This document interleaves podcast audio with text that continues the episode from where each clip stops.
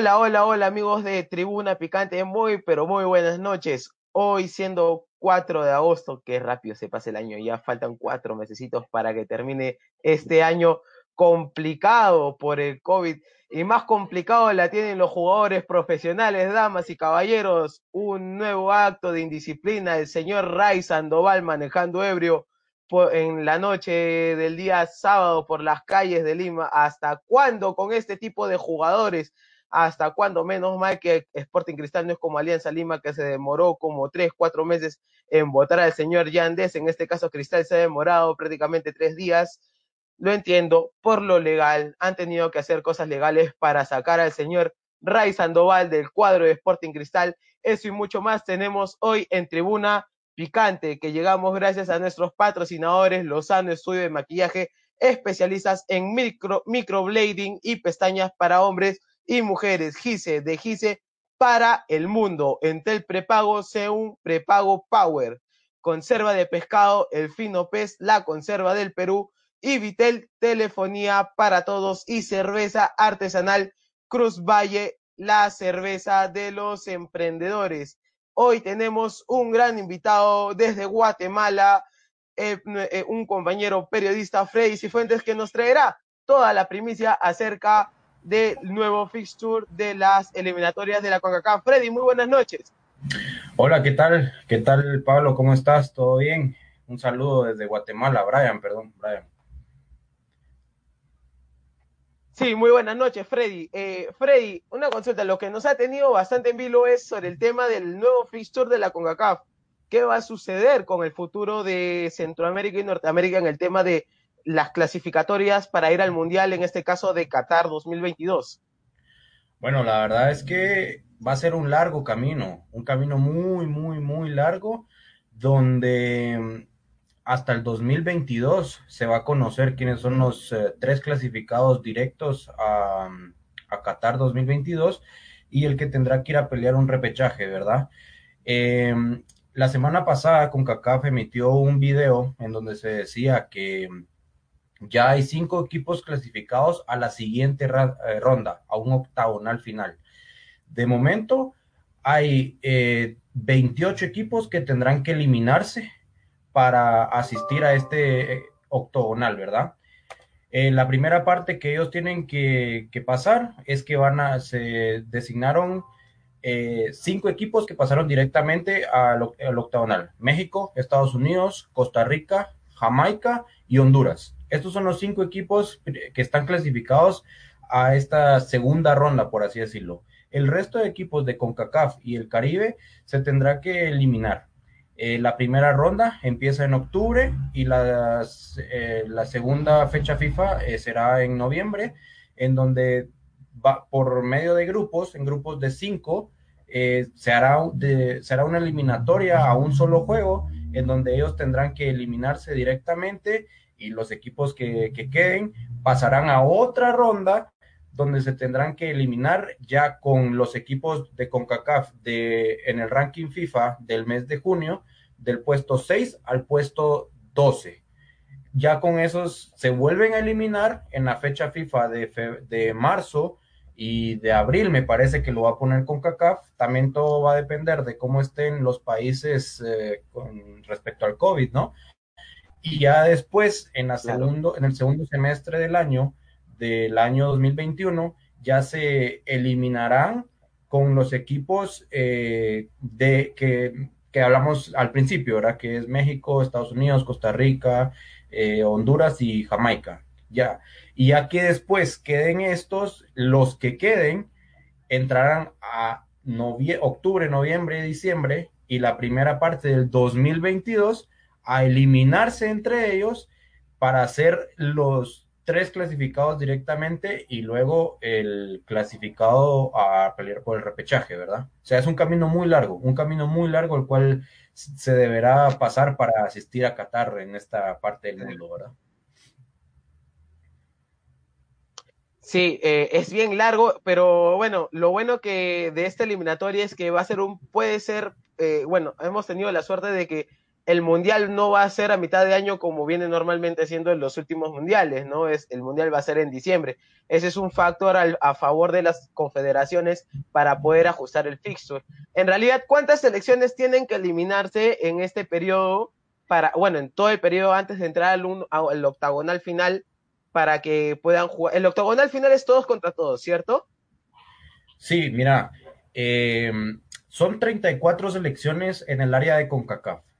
Eh, CONCACAF tiene 34 selecciones y mm, entre ellas solo hay tres cupos, solo hay tres cupos directos para el Mundial. O sea, va a ser muy difícil, va a ser muy difícil para un equipo de CONCACAF eh, asistir a este Mundial, la verdad. Más un más medio cupo que se tendrá que, que, pelear el repechaje con un equipo, con Australia, me parece, o un equipo del parte, de la parte de Oceanía, ¿verdad? Eh, con ellos es que se ha peleado últimamente y son 34 equipos y al octogonal pues irán 8, ¿no? 8. O sea, de 34 salen 8 y de esos 8 clasifican 3 y medio. 3 y medio, exactamente, exactamente es, muy interesante, son muchas selecciones, hay mucha competencia también entre todas las selecciones para tres cupos y medio, en realidad son 34 selecciones prácticamente, eh, con el tema de que supuestamente a partir del próximo mundial van a ser más los clasificados a 48 selecciones, eh, ¿cuántos, ¿cuántos cupos les han dado a la CONCACAF? No, eh, la verdad, eso es lo que, ponete a mí, lo que personalmente Guatemala nunca ha ido a un mundial, Guatemala nunca ha asistido a un mundial y es la gran aspiración que, se va a tener en este, en este nuevo formato que se va a lanzar para el, para el Mundial del 2026, que recordemos que Costa eh, perdón, México, Estados Unidos y Canadá eh, son los que van a albergar este mundial. Entonces será de esta parte, en esta parte del, del, mundo, no como a Qatar que toca ir hasta el otro lado del mundo. Pero si no estoy mal, recuerdo que van a ser 12 las elecciones que, van a asistir de parte de CONCACAF a, este mundial. Entonces hay mucha... No, estoy seguro del dato, te soy sincero, no estoy seguro de, ese dato, pero se rumoraba que entre 8 y 12. Entonces hay, un, hay mucha, mucha más probabilidad de que equipos que nunca han asistido a un mundial o que estén pasando por un buen momento en ese entonces eh, clasifiquen a un mundial, ¿no? Debuten claro. en el mundial. Claro, de, muchas selecciones van a debutar en el Mundial para el próximo, ¿no? Donde se va a realizar Estados Unidos, Canadá y México en el 2026, ¿no?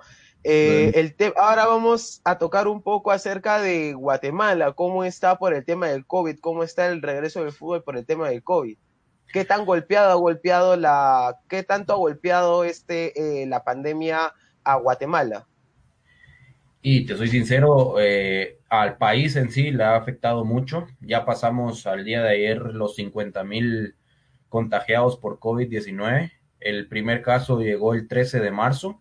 Y en Guatemala el fútbol todavía se jugó ese fin de semana. El 13 de marzo fue viernes y se jugó la jornada 9 del torneo Apertura eh, hasta el día viernes, hasta el día domingo. Esa fue la, la última jornada, pero como el primer caso vino viernes, todavía se lograron cerrar los estadios y se jugó sin público esa última, esa última jornada. Eh, pasamos sin fútbol y sin deporte en sí cuatro meses. El presidente de la República eh, pues emitió un comunicado el domingo pasado en donde ya daba luz verde para que volviera el fútbol, obviamente con todos sus protocolos, con todas sus medidas, y fue hasta el sábado en donde se empezaron a realizar los equipos, los hisopados. Eh, te soy sincero, hace cinco minutos acaban de lanzar que un equipo dio positivo y esto hace, un jugador de un equipo dio positivo y esto hace ya el sexto contagiado en el, en, el fútbol, de en los hisopados que se realizan.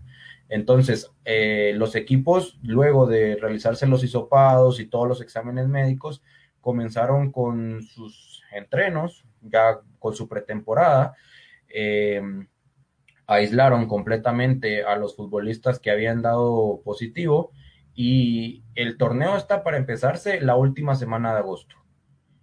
Todavía se tiene calendarizado que se va a realizar otro hisopado más, otro examen médico más, eh, antes del inicio del torneo para descartar completamente que haya algún jugador positivo en el campo y, darle, darle, eh, ya, o sea, está todo programado para que el 28-29 se juegue la primera jornada del fútbol de Guatemala.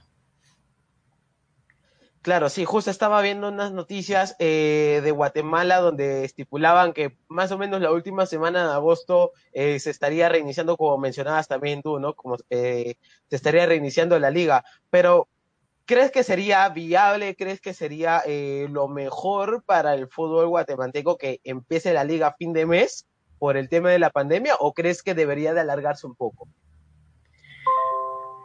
Te soy sincero, eh, bueno, para todos los que nos gusta el fútbol y nos apasiona el fútbol, qué, qué bonito que haya fútbol, ¿no? Pero más allá de eso, los jugadores tienen familia, los jugadores tienen recién nacidos, los jugadores tienen niños pequeños, niños, pues también viven con sus padres, algunos, porque hay jóvenes que todavía viven con sus padres. Y si lo ves desde ese punto de vista, me parece que no es bueno que regrese al fútbol. Pero si lo ves desde el punto de vista que puede ser un foco para pasar un... O sea, que la gente no, no esté pensando solo en COVID y esté pensando, tenga un poco de entretenimiento un, en los fines de semana, un miércoles, un jueves, también es bueno. También que el futbolista, el futbolista no puede estar parado mucho tiempo, el futbolista ya lleva parado cinco meses. Entonces, también el futbolista tiene que jugar. Yo, depende del, punto de vista donde lo veas. El fútbol, o sea, el fútbol, la vida tiene que seguir. Lastimosamente, no es de la manera que queremos. Todavía no hay una vacuna, pero la vida tiene que seguir. Y como lo he hablado con muchos futbolistas y los capitanes eh, lo hablaron con sus jugadores, nosotros nos tenemos que cuidar. Nosotros tenemos familia y nosotros tenemos gente a la que queremos y amamos que está detrás de todo esto. Entonces nosotros tenemos que ser conscientes, tenemos que tomar todas nuestras precauciones, tenemos que saber que no estamos, o sea, la cosa no está bien, pero tenemos que hacerlo. Nosotros también tenemos que cobrar un salario porque ese es el tema también, o sea, el salario de los jugadores. Los jugadores también devengan un salario y terminó la temporada y no, no devengaron un salario.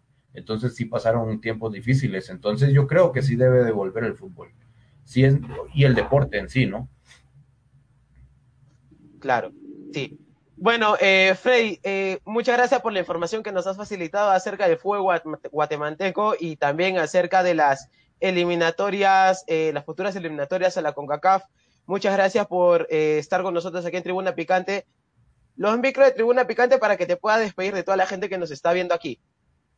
No, no, muchas gracias a ustedes por la invitación. Un, un saludo a Perú. La verdad no conozco Perú me encantaría conocer Perú, pero un saludo a la distancia. Saben que Guatemala pues está abierto para cualquiera y muchas gracias a ustedes por la oportunidad de tenerme con ustedes este día en su, ¿no? en su programa.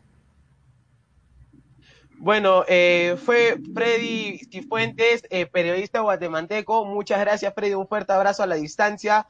Ya estaremos en contacto también para que nos pueda facilitar más información acerca de las clasificatorias a Qatar 2022 y el fútbol guatemalteco. Un fuerte abrazo. Bueno, amigos de Tribuna Picante, seguimos entonces eh, con más información. Ahora estamos con Luis Granados. Luis, muy buenas noches.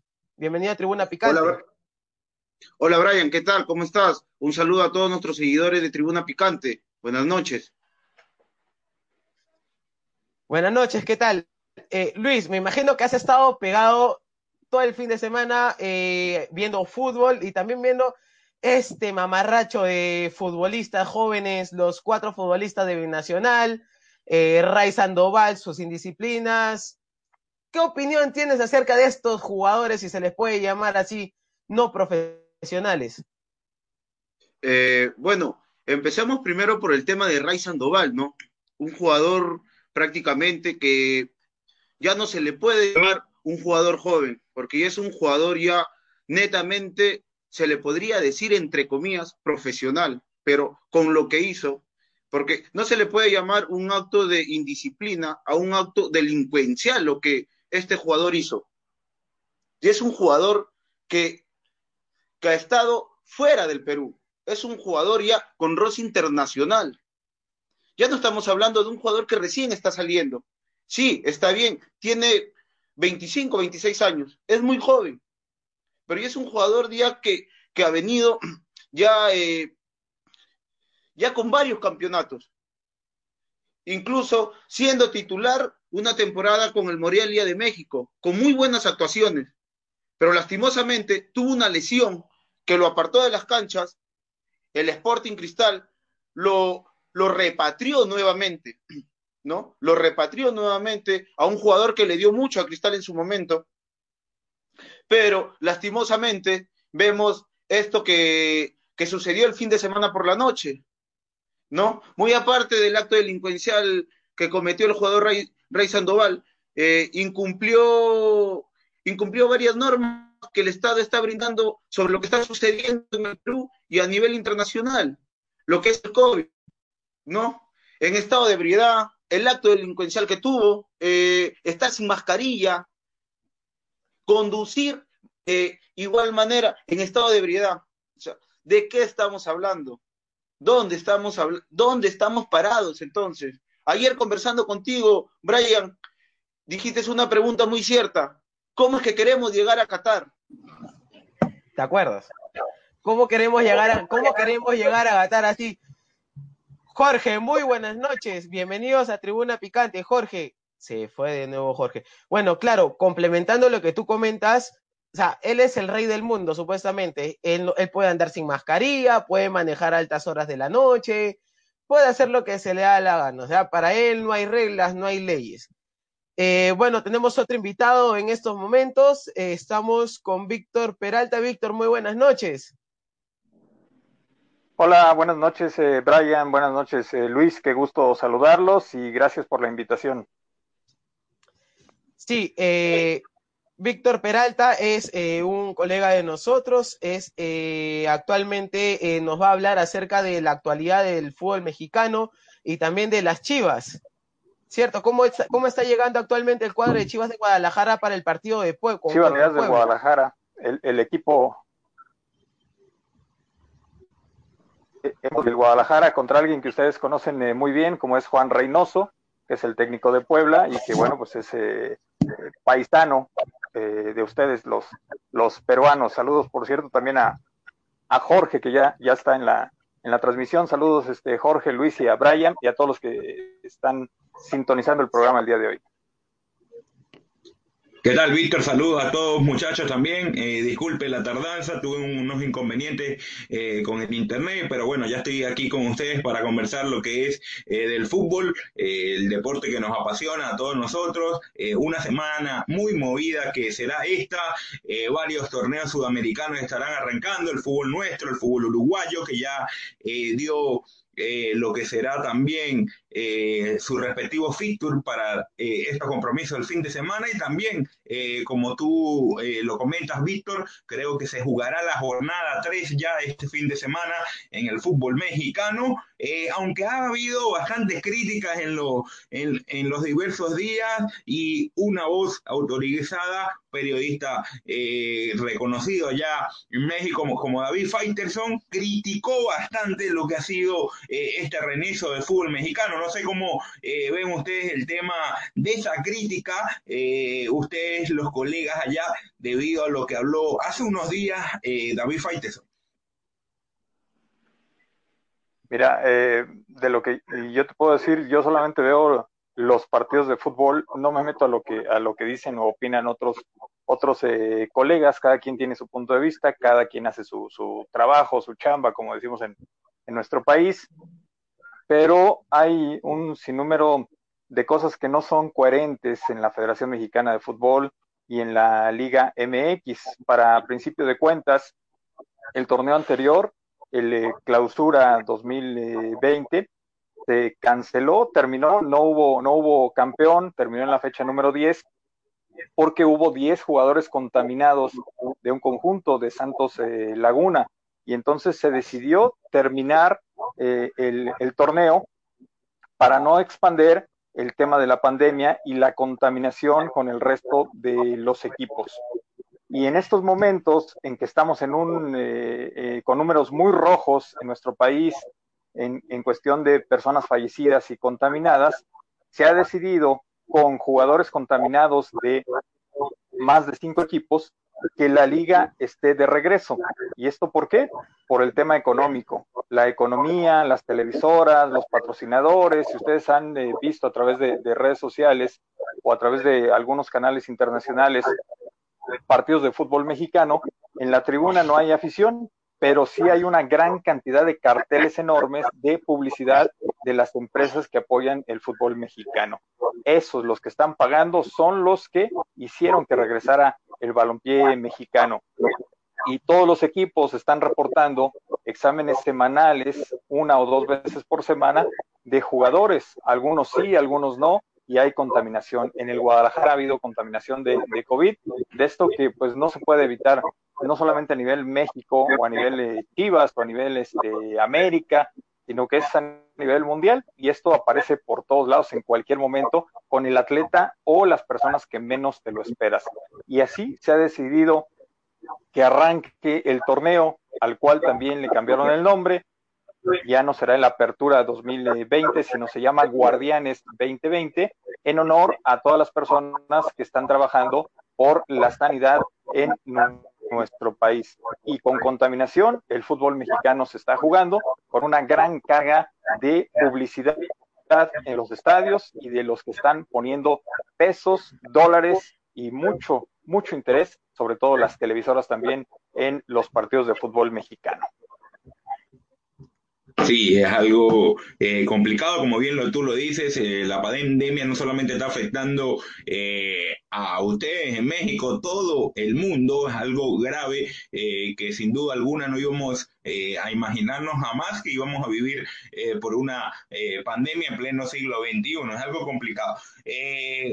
ya hace unas semanas también han puesto un nuevo formato eh, debido a la CONCACAF, eh, debido a esto, lo del COVID. Eh, cuéntanos cómo ha vivido la, selección mexicana, no sé si tengas alguna información de la selección mexicana para lo que será esas eliminatorias con un nuevo formato que tengo entendido que será en, en, tres etapas. siempre como la CONCACAF tiene cuatro cupos, tres directos y uno de repechaje, eh, cuéntanos cómo, se, cómo han vivido desde allá, desde México, lo que será ese nuevo formato que eh, en mi pensamiento eh, creo que es un poco más competitivo la manera de verlo así a primera vista.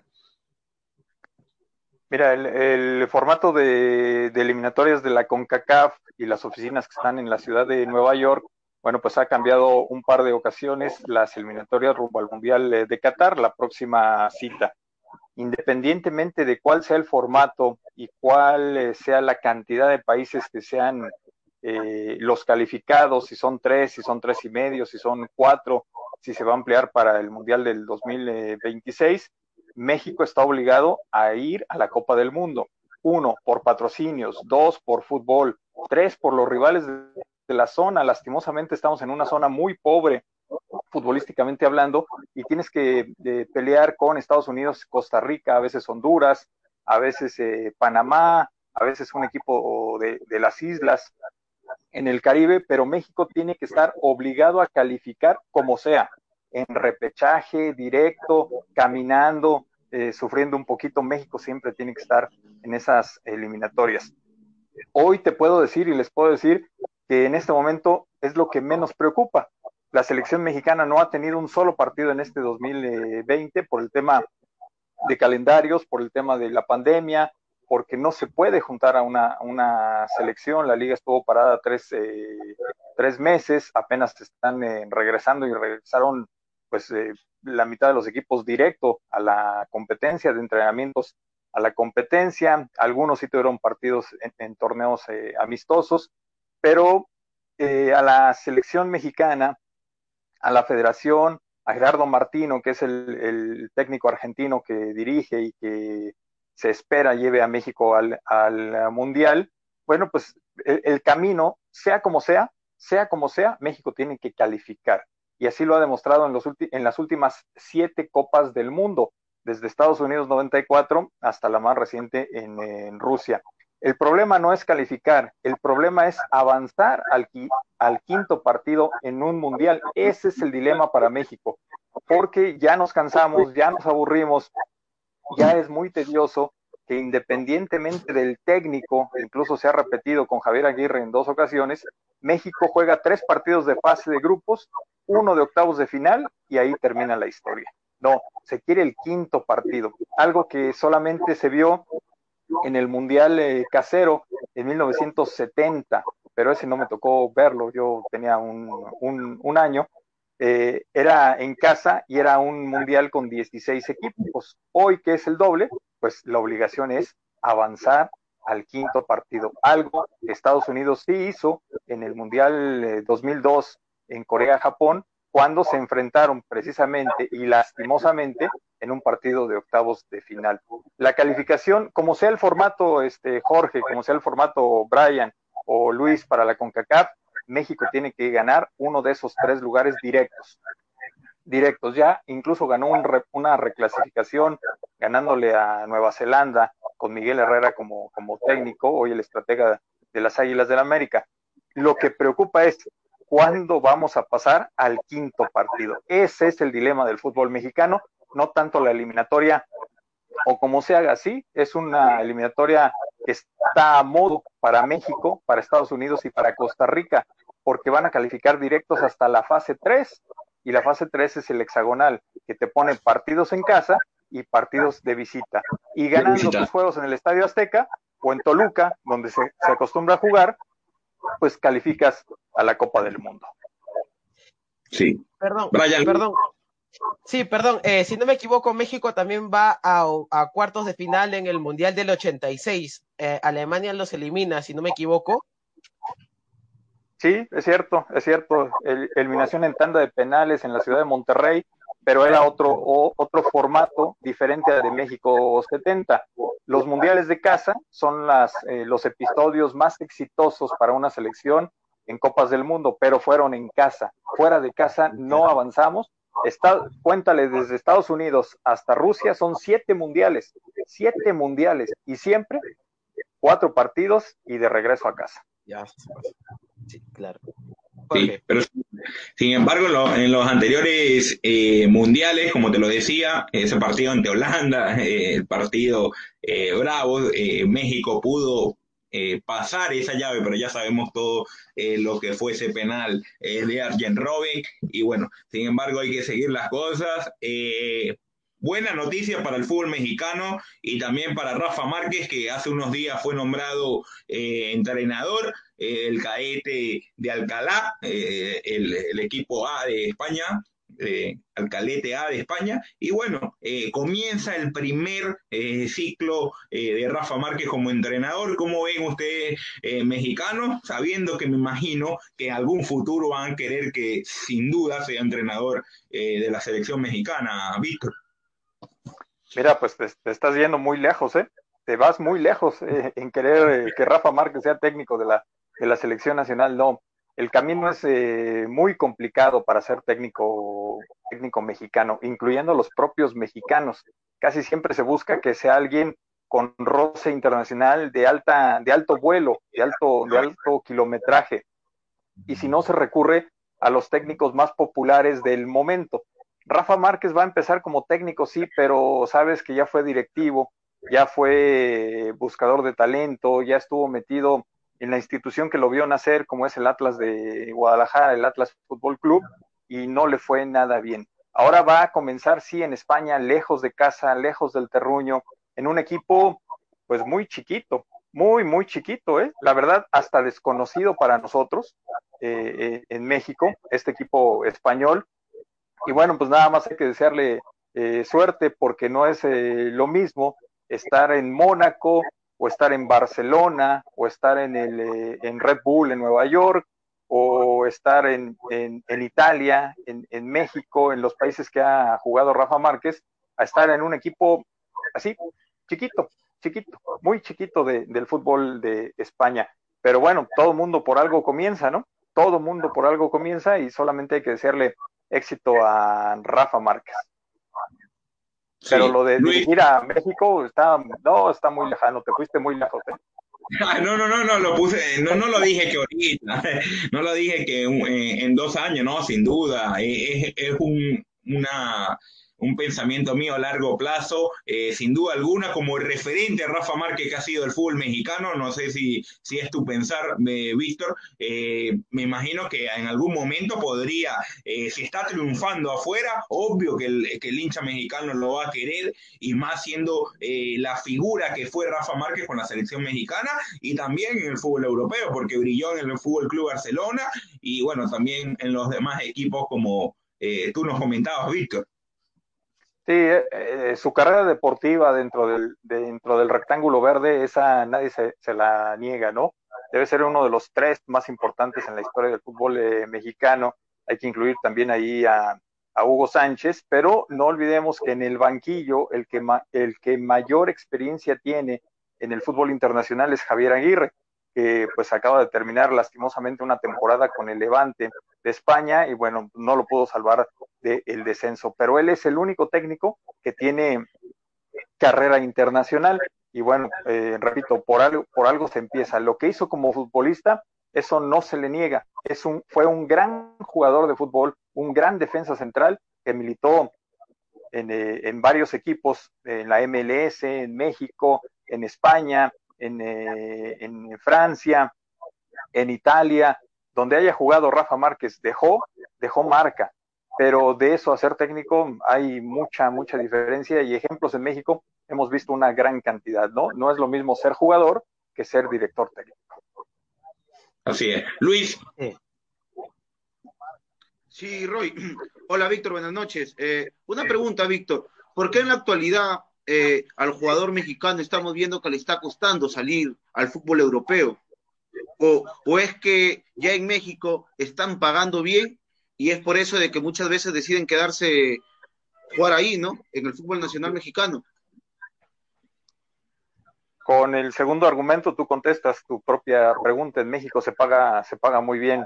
Se dice que eh, México es la Italia europea o la España, eh, la, la, España americana, ¿no? Se paga muy, muy bien y por eso los jugadores mexicanos prefieren la comodidad de casa arriesgarse, a perder dinero, a estar luchando, a estar tratando de ganar. Y algunos sí arriesgan por la edad, puede ser, porque quieren eh, igualar las hazañas de Hugo Sánchez, de Javier Aguirre, de Rafa Márquez, de Carlos Salcido, de los que triunfaron en Holanda o en España o en Inglaterra. Eh, que son, que son los, eh, los menos, ¿no? Ahorita tenemos a Raúl Jiménez eh, con el Wolves triunfando y haciendo, haciendo goles.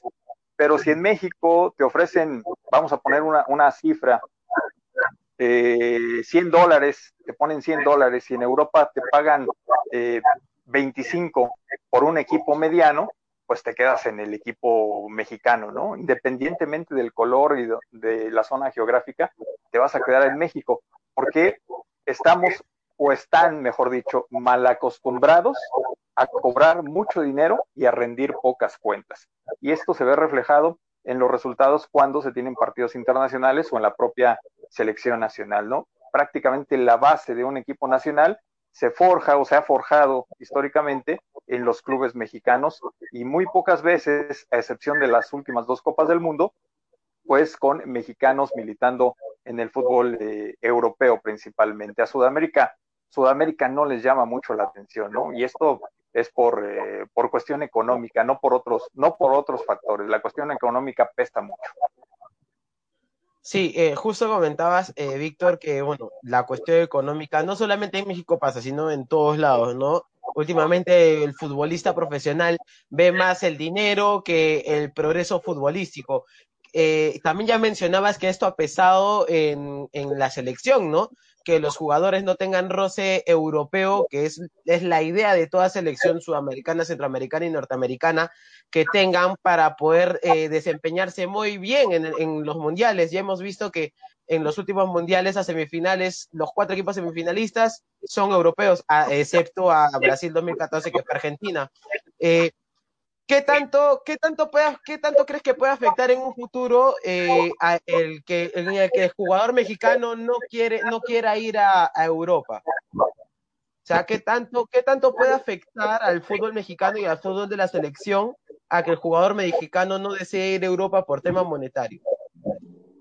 Mira, sin lugar a dudas, eso es lo que eh, comentamos o se argumenta mucho en, los programas acá en eh, México, ¿no? Ya sea la televisión, en charlas de café, eh, el crecimiento del fútbol mexicano se necesita, pero se necesita roce, se necesita mayor cantidad de mexicanos en el extranjero.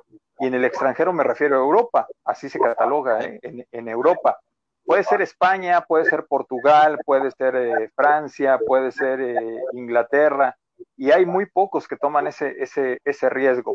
Te doy un ejemplo eh, muy claro. Diego Laines, jugador que era del América y que está jugando ahora en el Real Betis de España. Y bueno, allá tiene un compatriota, Andrés Guardado, que fue, es seleccionado nacional, ya también con un, una trayectoria importante y que juega en el, en el Betis de España. Pero Diego Lainez se fue después de haber sido campeón con el América a los 18 años, arriesgando lo económico por la aventura de trascender en el fútbol de Europa. Claro, respaldado por el apoyo económico de la familia, de los padres que hicieron un gran esfuerzo, se fueron para allá, la mitad de la familia está con él, la otra mitad se quedó en México porque su hermano Mauro juega en el fútbol eh, mexicano en el equipo de Tijuana. Entonces, eh, Diego lo que quiere es trascender y han pasado dos años y ha tenido muy poca participación.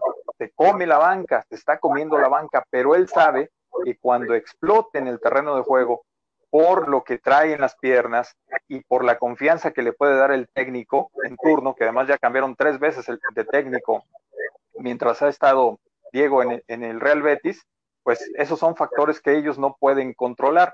Tú controlas tu juego, tú controlas lo que sabes hacer en el terreno y con la pelota, pero si no le llenas el ojo al técnico, si no te da oportunidad, si cada partido te manda a la banca o te manda o te deja en el hotel, pues difícilmente vas a trascender, ¿no? Hay que tener mucha, mucha paciencia para poder hacerlo. Y cracks en el fútbol mexicano, tenemos eh, muy pocos, ¿no? Hay muy poquitos, ah, no, tenemos muy poquitos. Son jugadores del fútbol mexicano de un nivel eh, eh, medio. No tenemos cracks, no tenemos como Argentina, no tenemos como Brasil, no tenemos como los españoles, no tenemos como los ingleses, no, somos, somos medios y algunos sobresalen. Sin embargo, no sé si ustedes han escuchado una, una frase de, muy repetitiva, por cierto, de Hugo Sánchez. A él le costó mucho trabajo triunfar en el fútbol eh, de España. Los mexicanos, por tradición, eh, si vemos que otro mexicano está triunfando, lo jalamos, ¿no? La famosa eh, canasta de los cangrejos. Pones en una canasta 100 cangrejos y si uno se quiere salir, los demás intentan que no se vaya. Eso pasa mucho en el fútbol mexicano, ¿no?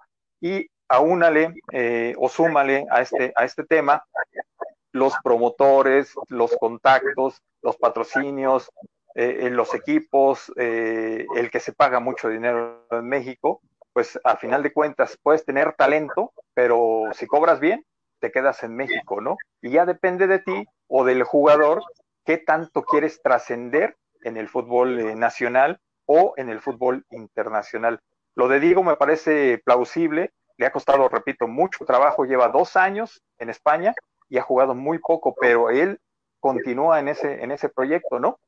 Y dicen, ¿y por qué no se regresa? ¿Y por qué no lo cobija el América? ¿Y por qué no le paga el América? Porque él no quiere, él se quiere quedar en Europa.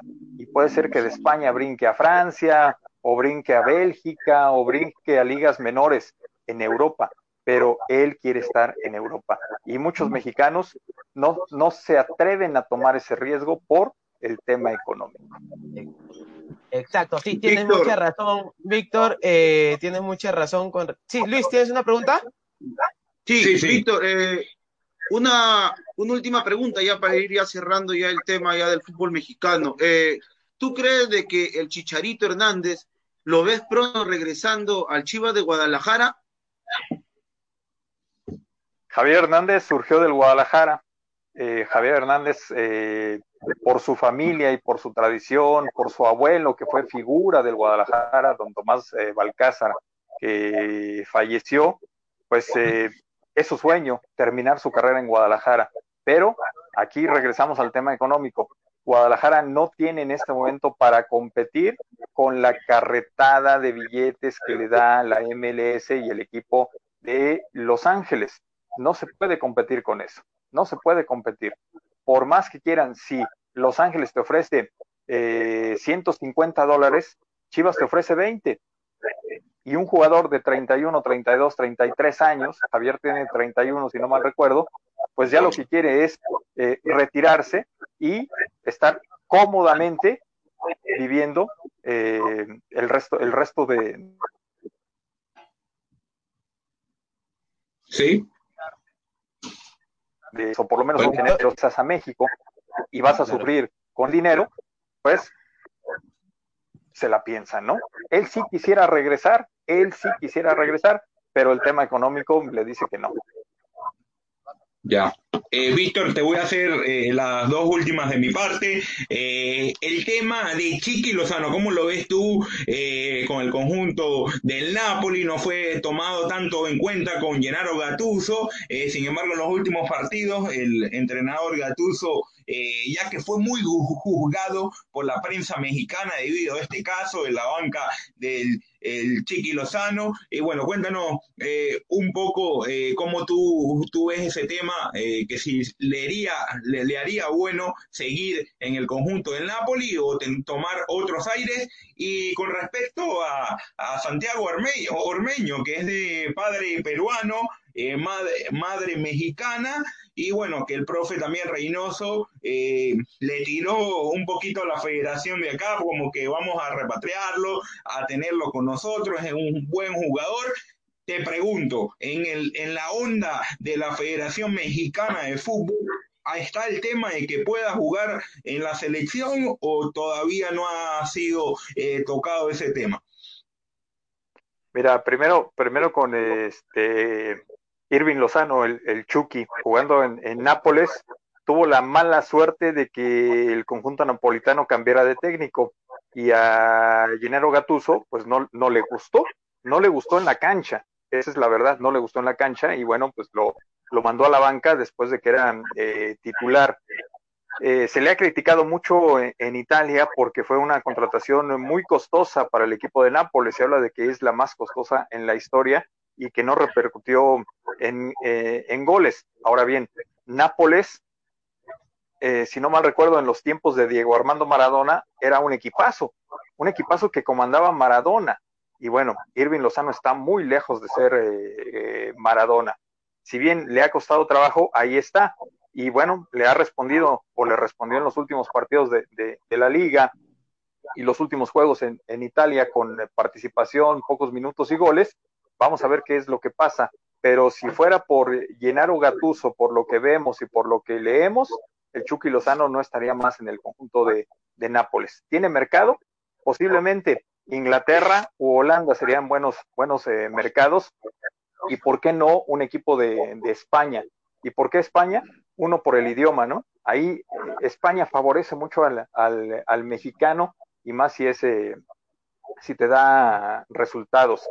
Y segundo, con el, con el chico que me mencionas, eh, nieto de, don Walter Ormeño, que fue también técnico en, en, México, una, una figura eh, en nuestro balompié en los años 70, a mí no me tocó, me tocó verlo, te, soy sincero, solamente leí un poco de, don Walter. Eh, pues va, va, empezando su carrera, va empezando su, su, su carrera, ¿no? El fin de semana convirtió un tanto, tiene el apoyo de su técnico, de, Juan Reynoso, pero también le soy sincero, no se ha mencionado nada de él para la selección eh, mexicana, no sé si tenga, y también este, eh, soy claro con ustedes, no sé si tenga la doble nacionalidad para poder elegir una u otra selección, pero mientras la, el tricolor, la selección mexicana esté parada, pues no se ha dicho nada acerca de quiénes pueden ser los convocados ya depende del técnico, del Tata Martino, si lo llama o no lo llama, o del técnico nacional eh, peruano para ver si, si, lo llama, pero la decisión estaría en el, en el, chico que en México pues va empezando su carrera este, en el balompié nacional. Sí, bueno, Víctor, eh, eh, sí, Jorge, continúa. Sí, continúa. No, bueno, Víctor, eh, bueno, muchas gracias eh, por estar aquí con nosotros en Tribuna Picante. Eh, muchas gracias por la información que nos has traído acerca de la actualidad de los jugadores mexicanos y del fútbol mexicano. nosotros nos estamos contactando con su persona para también poder que nos pueda dar muy pronto más información acerca de México y las clasificatorias rumbo a Qatar. los micros de Tribuna Picante para que te puedas despedir de todo el público, Víctor. No, pues agradecer la, invitación a Jorge, a ti, Brian, a, Luis y a sus eh, seguidores, la, invitación. Y bueno, estamos a la orden para, hablar de, de, fútbol. Y bueno, también podemos hablar de otros deportes, ¿eh? Yo tengo una frase, no solamente de fútbol vive el hombre, sino de todos los deportes que hay en la órbita. Claro, claro. Eh, podemos coordinar también, eh, hablar NBA, eh, otros deportes que son importantes también en toda Sudamérica y en el mundo. muchas gracias, Víctor, por lo que es este tiempo que tuviste con nosotros. Gracias por la deferencia y bueno, un abrazo desde acá, desde Lima. te mandamos y bueno, espero que podamos contactarnos pronto nuevamente contigo. Nos vemos. Estoy a la orden, gracias, que tengan buena noche y un saludo para todos allá en la ciudad de Lima, capital de Perú. Gracias, Víctor. Un fuerte abrazo. Bueno, amigos tribuneros, tuvimos a Víctor Peralta, eh, periodista de Red Escritorio de Deportes de allá de México, eh, para hablar con nosotros eh, sobre lo que es el fútbol mexicano. Nosotros aquí vamos a continuar hablando un poco del tema de la Liga 1. vi que habían comentado un poco eh, respecto a lo que es el tema de Raiz Sandoval. Está un poco trillado ya ese tema, le voy a, le, voy a contar, o ya le diste con, con, la pala, eh, Brian, ya le diste con la pala, así que bueno, vamos a pasar eh, a otro tema. Eh, Atlético Grau sorprendió el cuadro universitario. El día de hoy le ganó un gol por cero sorpresa para lo que venía siendo el conjunto crema, cómo vieron ese compromiso. Ayer tuve la dicha de hablar con eh, Bernardo eh, Medina, el arquero del cuadro del Atlético Grau en conferencia de prensa. No pudo estar el día de hoy por el tema de la legislación, el esguince que tuvo, nos contaba. Y bueno, está motivado el conjunto del Atlético Grau, como se lo decía el día de ayer. Le preguntaba que si el objetivo principal era conquistar esa victoria que se le ha hecho esquivo en esas primeras seis jornadas. Y me decía eh, que sí, no sé cómo ven ustedes al conjunto del Atlético Grau, creen que pueda revertir esta situación porque les recuerdo, el conjunto Atlético Grau le ganó, goleó el conjunto de Binacional empezando el campeonato en lo que fue esa Supercopa eh, del fútbol peruano. Bueno, la idea es que eh, la idea es que faltando 10 fechas ya esté exactamente eh, los equipos descendidos, ¿no? La idea es que haya emoción hasta fin de temporada. Sería bueno para el bien del fútbol peruano que los equipos que están en los últimos puestos eh, sigan sumando triunfos, sigan trepando posiciones para que ese puesto de los descensos, lo que van a descender esta temporada, hagan un poco aburrido la liga a fin de temporada, ¿no? La idea es que haya competitividad, así sea en el descenso, Copa Sudamericana, Copa Libertadores el título. Sí, es algo, que, tiene que ver como hubo en la temporada pasada, que hasta las últimas fechas ahí compitiendo ambos equipos, eh, todos los equipos compitiendo por todo, en la última jornada se peleaba Copa eh, internacionales, el descenso, quién iba a descender, quién no, Unión Comercio un momento estaba en primera, luego no estaba. Eso es lo que quiere la gente, la adrenalina, y es algo importante. Cuéntanos, Luis, eh, ¿cómo ves eh, al conjunto Atlético Grau? ¿Piensas que pueda revertir esta mala situación que ha tenido en el arranque con un, con un técnico eh, nuevo? Porque recordarles que inició el profesor el profesor Pablo Segarra con el conjunto Atlético Grau y luego eh, ya ha llegado el profe Rafa Castillo, que también hemos hablado eh, con él y tiene buenas expectativas con el conjunto piurano. Eh, sí, Jorge, como tú mismo dices, un Atlético Grau que, está con un nuevo entrenador, un entrenador que conoce el medio, como es el profesor Rafael Castillo, tiene ya mucha experiencia, un, Grau que, que incorporó a Raymond Manco, ex ex eh, binacional, esperemos de que Raymond le pueda, le pueda dar esa chispa de magia, de buen juego que tiene para que pueda ayudar este, eh, a este equipo con tanta historia de Piura, ¿no? Que es el Atlético Grau. Como dice Brian, y tú también lo dices, eh, para que tampoco los equipos que estén peleando ahí en el descenso, la baja, todo eso se, se vuelva aburrido, sino que sea una pelea como la que tuvimos el año pasado, como tú mismo lo dices, Jorge, ¿no? Que todavía no se sabía si, si el Unión Comercio bajaba o si el Unión Comercio se mantenía, ¿no? Que se tuvo que esperar hasta el último minuto recién para saber quién, es el, quién, quién era el que descendía. Esperemos por, por el bien del fútbol de que esto suceda, ¿no? Y, y del cuadro crema, pues bien, bien por ellos de que vengan con, con un triunfo para, para este reinicio de la Liga 1, que, que tiene un encuentro el día viernes con el Cantolao. Justo el cuadro crema está cumpliendo 96 años de, de institución, ¿no? Pero sí. siempre con estos problemas que, que, lo vienen manteniendo con su eh, con, la, con los dirigentes, ¿no? Siempre sus dirigentes que están ahí, que no lo dejan como que cuando el cuadro crema ya quiere despegar, siempre los, los problemas eh, dirigenciales siempre lo traen abajo con la quita de puntos, eh, si no lo están pagando con dinero y muchas cosas, ¿no? Que se vienen ya viendo ya de muchos años atrás eh, en el cuadro crema. Sí, sí Brian, Jorge. Con algunos comentarios del público que ahí está enganchado a la transmisión de Tribuna Picante. Y bueno, continuamos para debatir sobre ese tema que bien eh, no acotas, eh, Luis. Sí, Jorge, vamos ir con los saludos del público que está activo en las redes sociales, nuestros seguidores en Tribuna Picante, un saludo para Pablo Escobar, también para Eric Arevalo, saludos para la familia Arevalo, saludos para Tribuna Picante, bendiciones, Dios me los bendiga a todos ustedes, un fuerte abrazo para Eric Arevalo, Rodolfo Gouchujin dice, a Liga Cero, ¿cómo será la definición? Vamos a ver, eh, también un saludo para Dolce Alan, también un saludo para Dante Parraguirre, para Belisario Gómez dice saludos, está en sintonía. Saludos también para de Andrea Alessandro, que nos sigue también en Tribuna Picante Oficial. Eh, un saludo para Luis Carlos Pineda, quien comenta que por qué no se hace una eliminatoria eh, única, ¿no? Todo, todo, todo este, toda Latinoamérica, ¿no? Desde arriba hasta abajo. Eh, ¿Por qué no se puede hacer una eliminatoria así? Ya que irían los más representativos de toda Latinoamérica en este caso, ¿no?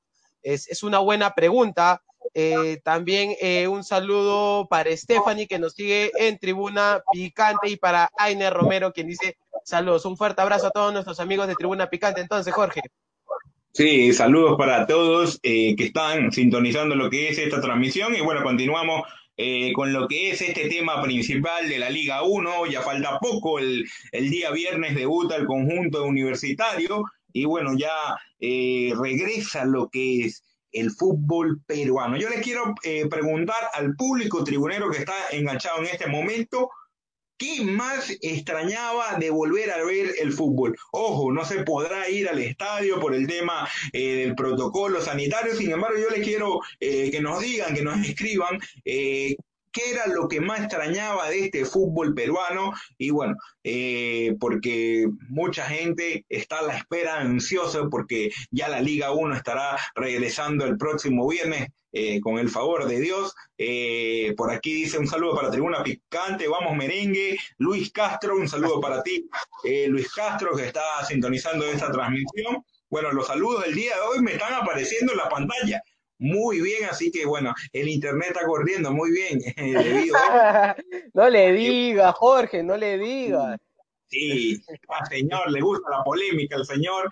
Y bueno, eh, continuamos con lo que es eh, eh, el tema de la Liga 1, pero bueno, ojo que el partido del día domingo puede estar en veremos debido a que algunos jugadores del binacional no cumplieron con los protocolos, eh, ya el, lo que es el cuerpo del binacional, la directiva, sacó un comunicado y apartó a esos jugadores que incumplieron. Eh, les tengo una chiquitica. El día de ayer vi a unos jugadores de Carlos Manucci en oh, ah, eh, shopping, pero bueno, no sé si le dieron permiso. Ojo, no sé si le dieron eh, permiso.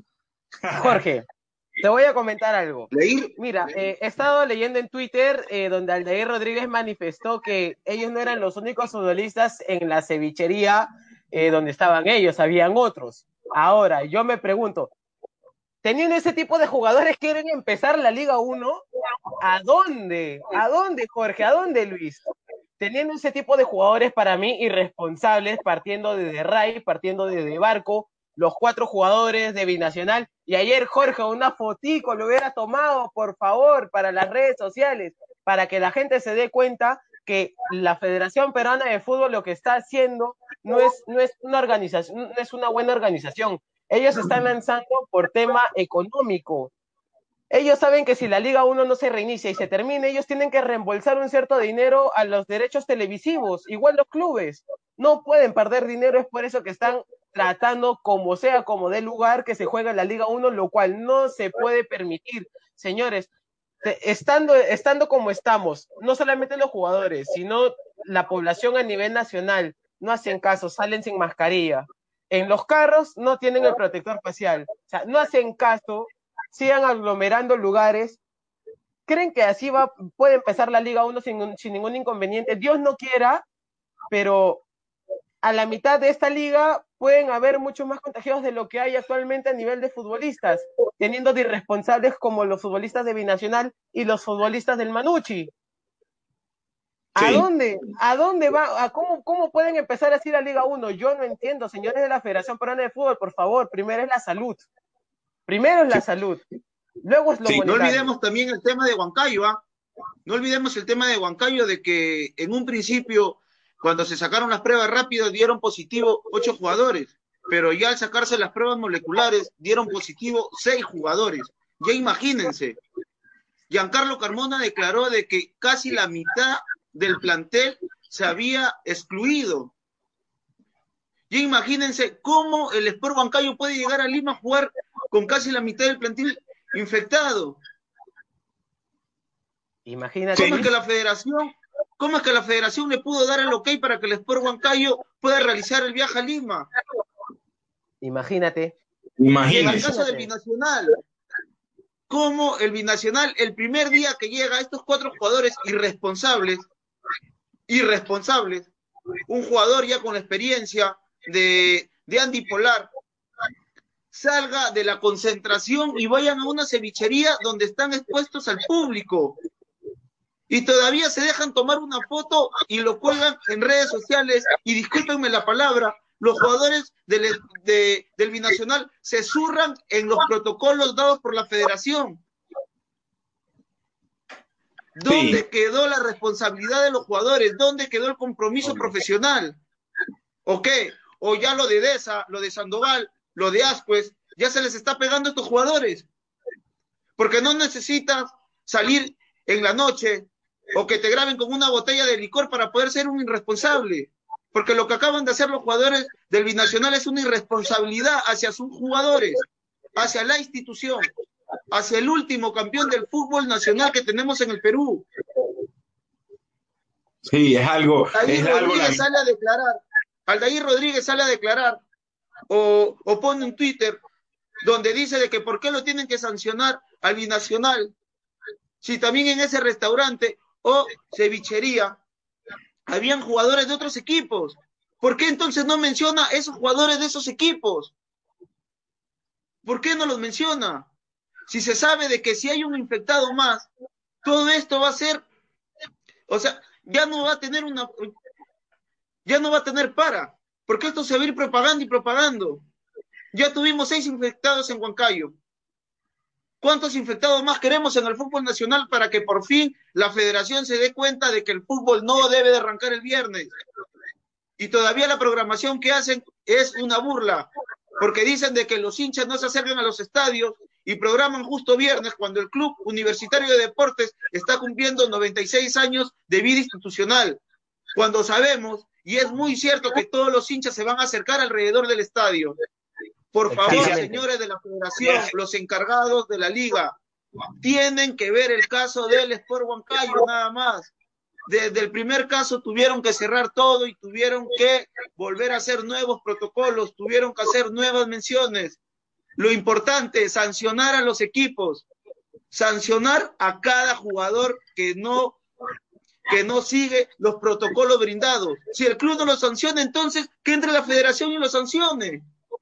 Como la federación sí está para que exijan los clubes en firmar para que le brinden todos los todo lo de la televisión. Porque ahí sí la federación sí se mete y, y reclama y juega y sabes qué, si no me firmas vas a segunda.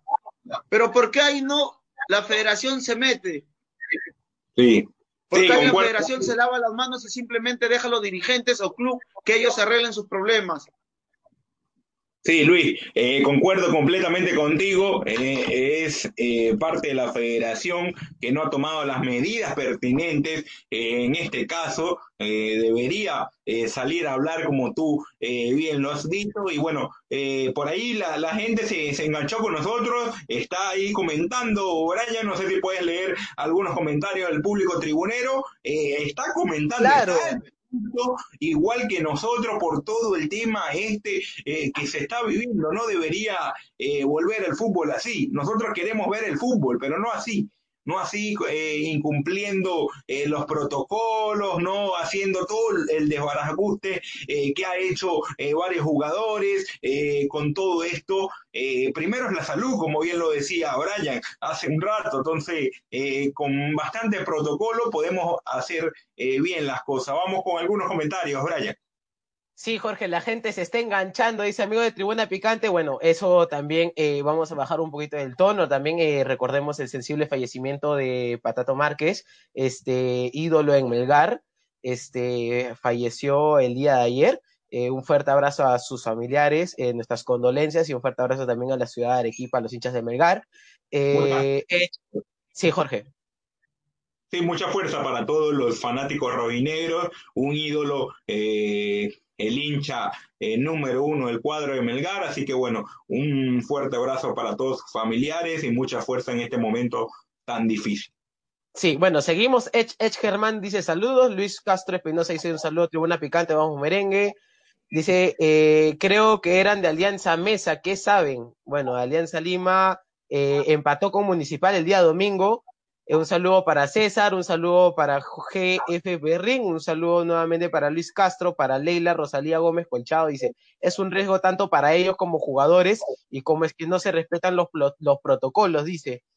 Eh, también dice lo, Lozano, un, un ladronzuelo de aquellos, dice, la federación saca su protocolo copiado de Wilson de 47 páginas y los equipos pro Lozano se meten el protocolo al ya y así queremos ser como los alemanes. Ay, Julita, mamacita. Ay, me están dando duro, señores. Eh, y lo que te comentaba eso, Luis, que decías que los hinchas, el partido es el día del aniversario universitario, por Dios, ellos van a querer estar lo más cerca posible, unos Por cuantos. favor.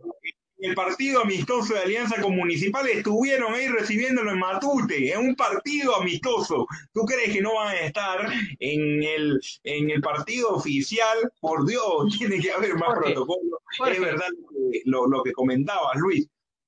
Jorge. Ya imagínense, yo tengo unos, yo tengo amigos que pertenecen a la barra de, de Universitario de Deportes y desde ya ya me estaban comentando de que ellos de todas maneras iban a ir una noche antes alentar a su equipo en la concentración que tiene el equipo Crema. Ya imagínense todo, toda, toda esa algarabía que se va a vivir el día jueves. Sí, Y se supone, como el hincha Crema siempre acompaña a su equipo, va a ir también el día viernes en caravana, seguro, detrás del bus de, del equipo Crema para que se haga sentir. Esperemos también de que la Policía Nacional brinde la seguridad necesaria. Jorge, una chiquita. Dice, dice que están evaluando hacer perder por walkover a los equipos que tengan seis o más infectados. A ver, ¿por qué simplemente no, no, no paran la Liga 1? No lo hacen empezar ahora, sino después, no entiendo. O sea, ¿qué tanto cuesta? La liga puede terminar en enero y febrero. Ya tuvieron muchas vacaciones los futbolistas como para tener otra en verano. ¿Y por qué simplemente no los hacen terminar la temporada en enero y febrero, eh, la actual temporada, y que empiecen al toque de frente el otro año, en marzo, que empiece la Liga 2021? Señores, primero es la salud. Creo que todo el mundo concuerda, periodistas, no periodistas, transeúntes, hinchas, todos concuerdan que la liga no debería de empezar. Los gerentes deportivos quieren llenarse los bolsillos con los derechos televisivos, no quieren devolver el dinero. Por eso quieren continuar la liga, quieren continuar la liga. Eh, ¿Ustedes creen eh, también que los jugadores van a permitir perder sus vacaciones de verano? ¿Ustedes creen de que los jugadores van a dejar sus vacaciones de verano? conociendo cómo son los jugadores, ¿ustedes creen de que Carlos Ascuez va a dejar sus vacaciones de verano? Deberían. Es una pregunta de que tampoco los jugadores van a permitir eso. Deberían. Deberían por cómo está la situación actualmente. Deberían, si son profesionales, es su trabajo, de ponerse a pensar, bueno, no está tan bien la situación, eh, bueno, no sabemos que no podemos, eh, no podemos tener este, no podemos jugar por cómo está la situación, hay muchos jugadores infectados. Bueno, aplacemos la liga, siendo los mismos jugadores, porque ellos también tienen que proteger a su familia. Aplazamos la liga, bueno, lo podemos terminar en enero y febrero. Podemos darnos un par de días, tres días para descansar, volver a los entrenamientos y empezar la liga 2021 en marzo. ¿Por qué no se puede dar? Supuestamente son profesionales y hay muchos jugadores profesionales y que son muy buenos también aquí en el Perú. No todos son Deza, no todos son Ajuen, no todos son Alexi Gómez, no todos son Ray Sandoval. Está... Bueno, dicen eh, que ya está confirmado el contagio masivo, perderán por Walcover. Señores, la liga no debería de empezar el viernes, punto final y se acabó. No Pero ¿por qué los equipos que tienen tres, tres o más infectados van a ser los, los perjudicados? ¿Y por qué no el equipo que tiene un, un, eh, infectado también tiene que ser sacado de competencia? Porque ese infectado puede infectar a los demás. ¿Por qué esperar recién tres infectados? O sea, ¿en qué cabeza cabe de que solamente esperar a tres? La liga no se debe dar. Desde el caso que sucedió en Huancayo, los protocolos desde ahí prácticamente se rompieron. Desde que hubo más de un, más de un infectado, el protocolo no sirvió para nada, porque no se llevó el protocolo de acuerdo cómo estuvo, cómo se le dio el ok, porque si, si el protocolo hubiera llevado y hubiera sido eh, seguido por los jugadores al pie de la letra, ¿ustedes creen de que tuviéramos tantos infectados en Huancayo? ¿Ustedes creen de que Ray Sandoval hubiera hecho el circo que hizo el fin de semana? ¿Dónde estamos? ¿Dónde está la cabeza de la federación? ¿O es que vamos a volver a los tiempos de Burga? Por favor, que no vuelvan esos tiempos. ¿Dónde estamos? ¿O queremos llegar a esos tiempos donde prácticamente la selección era el patito feo de Sudamérica? Ya, ya tenemos un nombre nuevamente ganado a nivel internacional. No hay que dejar de que ese nombre ganado nuevamente se venga abajo por malos manejos de los dirigentes. Sí, así es, un tema muy extenso, nos ponemos de la Liga 1 y de esto, pero concuerdo completamente con ustedes. Por ahí había un, comentario de que de, algún sintonizante tribunero que nos decía eh, que nosotros estamos de acuerdo con que los hinchas vayan atrás del bus. Ey, eh, difiero de eso al, al sintonizante de tribuna que nos comentó, en ningún momento hemos dicho eso, estamos de inconforme, solo eh, pusimos el ejemplo de lo que sucedió el día sábado en las afueras del estadio de Matute. No estamos de acuerdo con eso, eh, no sé si lo escuchaste bien, no estamos Para aclarar el tema, y creo que fue un poco malinterpretado las palabras dichas por mí. Lo que yo dije es de que el día jueves los hinchas de universitario es de hecho que se van a reunir eh, a las afueras del hotel de donde concentra el cuadro crema. Y, de por sí los hinchas van a seguir al bus cuando ah. vaya hacia el estadio. Y es ahí donde la Policía Nacional tiene que actuar. Tiene que actuar. no estamos de acuerdo de que el hincha siga al equipo detrás del bus. estamos de acuerdo. Más bien, imploramos a la Policía Nacional que haga su trabajo el día viernes que actúe rápidamente para evitar todos estos sucesos. Exactamente, Luis, concuerdo contigo. Eh, eh, solamente una información que tú manejas, que te la pasaron, eh, y bueno, sin embargo es algo que, que, que, nosotros y que todo el mundo sabe, el fanático del hincha en cualquier país va a ir a apoyar a su equipo, sea lo que sea. Pasó en España con el Cádiz Fútbol Club, que luego de 11 años volvió al fútbol de primera categoría, el fútbol de la primera división de España, ha sucedido en Francia, unos partidos que no fanáticos y entraron. Es obvio que los hinchas van a, estar ahí Jorge. estando. Lo que tiene que hacer es lo que tú bien dices, las autoridades pertinentes tienen que prevenir el colapso de personas y más en una fecha tan importante como es el aniversario del conjunto Crema. Exacto, importante para el club, ¿no? Eh, el día viernes, ¿no? Es muy importante para el Club Universitario de Deportes eh, por ser aniversario. Eh, es ahí donde deberían entrar la Policía Nacional y bueno, dicen que, bueno, hasta ahorita están los, los de la Fuerza Armada por las calles de Lima Metropolitana, ¿no? Bueno, y Jorge, ¿recuerda Sergio Ramos que salió viendo por todo esto lo que pasó con Cádiz y con Liverpool? Salió a hablar diciendo que si campeonamos, eh, queremos que los hinchas no salgan a celebrar de esta manera, no vamos a ir a Cibeles a celebrar como lo hacen normalmente cuando gana un título el Real Madrid. Es la idea, es fomentar a que el público no se aglomere en masa en la calle, no debería de hacer, no debería de pasar esto. Y por favor, hinchas universitarios, si piensan hacer eso, no lo hagan por el bien de ustedes y por el bien de su familia. Está bien, pueden ser hinchas de, que, de cualquier equipo, pero aglomerar gente en un centro, en un lugar, eh, no, no es dable, no es dable, por favor, a tomar conciencia, hinchas, y a tomar conciencia, señores de la Federación Peruana de Fútbol, que creo que ya se metieron mucho dinero al bolsillo con el dinero que les dio la Conmebol para hacer pruebas moleculares e hicieron pruebas rápidas que no sirven, no sirven. Las pruebas rápidas no sirven. Vamos a ver hasta dónde llega la Federación Peruana de Fútbol con todo eso. Claro, eh, y bien lo que acotas, eso de Sergio Ramos, una fecha eh, importante, ganar el título, un conjunto del Real Madrid que en los últimos años ha ganado tres títulos en casi 11 años.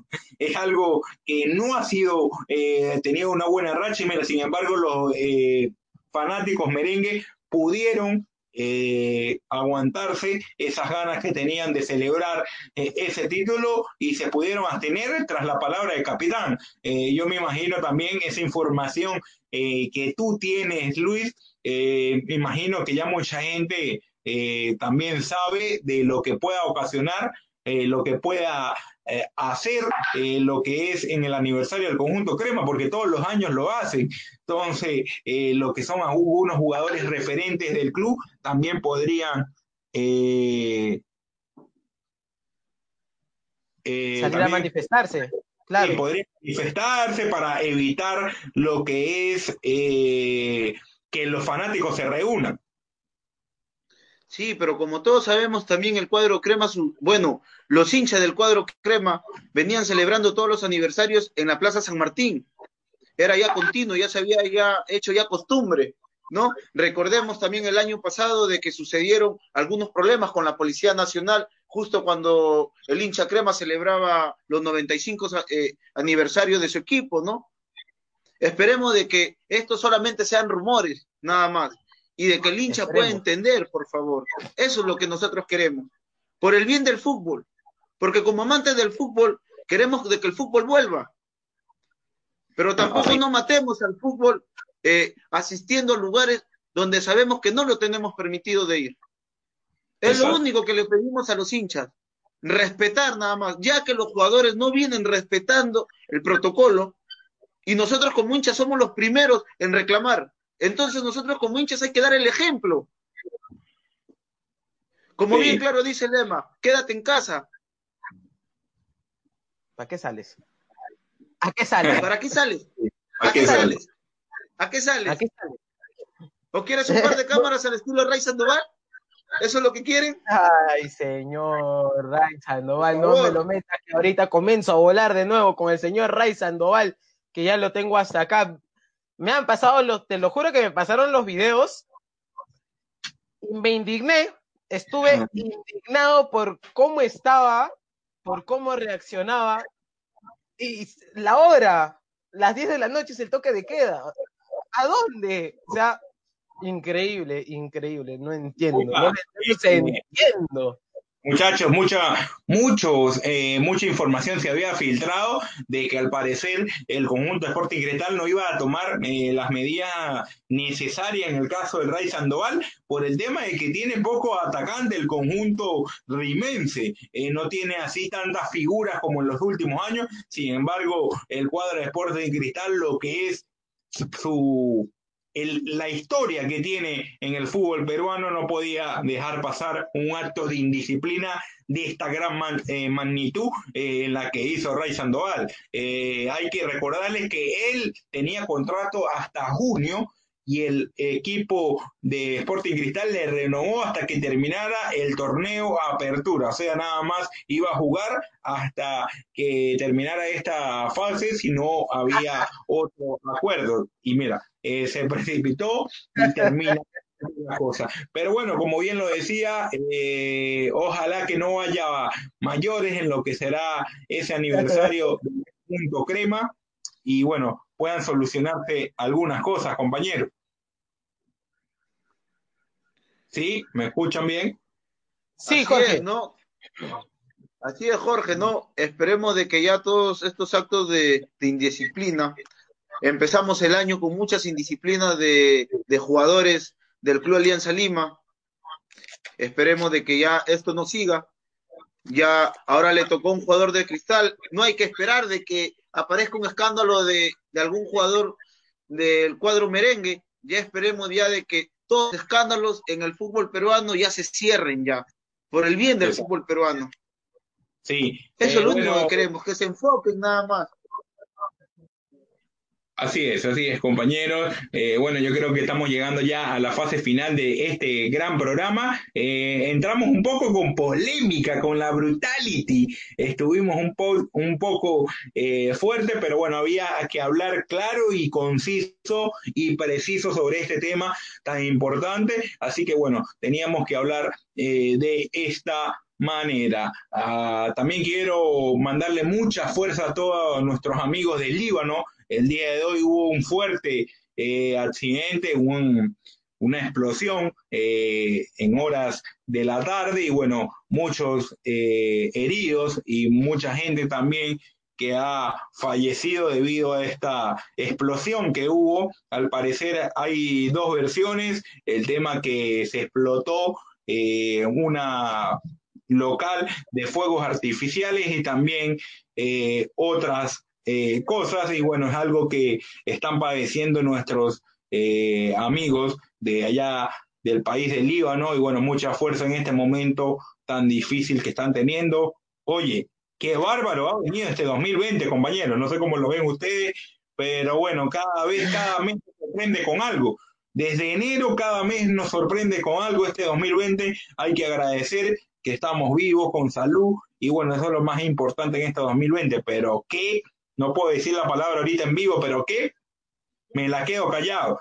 ¿Qué año Jorge, Jorge, no digas, no vuelvas a decir sorpréndeme, por favor, porque yo voy a tu casa y te hago lío, te armo el quilombo en tu casa. No vuelvas a decir sorpréndeme, por favor.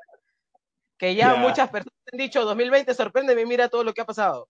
Enero, sorpréndeme, febrero, sorpréndeme, marzo, sorpréndeme, empezó la pandemia, desde ahí ya no quiero escuchar esa palabra porque te lo juro que me da alergia. Me da alergia. Sí, concuerdo contigo. Vamos con, con, los auspicios, Brian. Claro, Jorge, vamos a ir con nuestros grandes patrocinadores, que gracias a ellos estamos saliendo al aire, ¿no? Vamos a darle las gracias a Lozano Estudio de Maquillaje, especialistas en microblading y pestañas para hombres y mujeres. Gise de Gise para el mundo, entre el prepago sea un prepago Power, conserva de pescado, el fino pez, la conserva del Perú, Vitel, telefonía para todos y cerveza artesanal Cruz Valle, lo que me falta ahorita, la cerveza de los emprendedores. Apoyar por el producto peruano. Un fuerte abrazo a los de la cervecería eh, Cruz Valle, por favor. Quiero mi cervecita que me hace falta ahorita, ¿no? Claro que sí, tu celita. Eh, sorpréndeme, Brian. Ay, ay, ay, mira cómo tiene la fanática. Uy, Pablo Emilio Escobar Gaviria le manda. Pues, mijo, el patrón le manda saludos a Brian.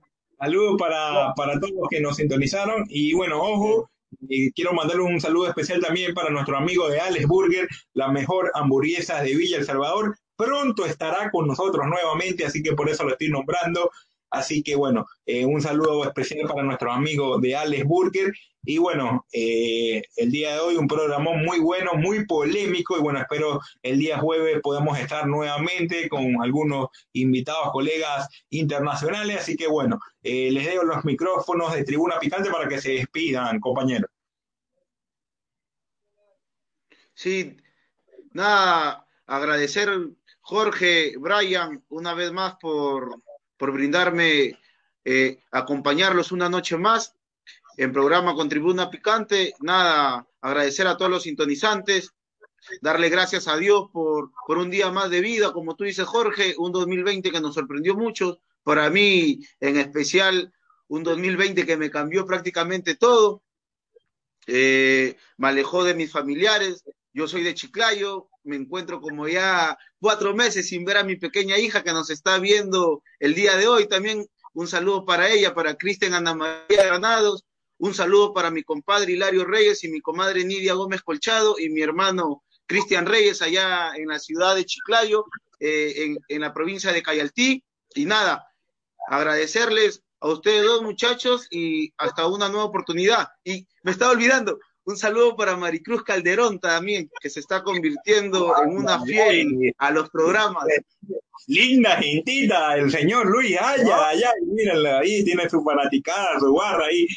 Eh, saludo para todos tus familiares, un abrazo fuertemente. Brian.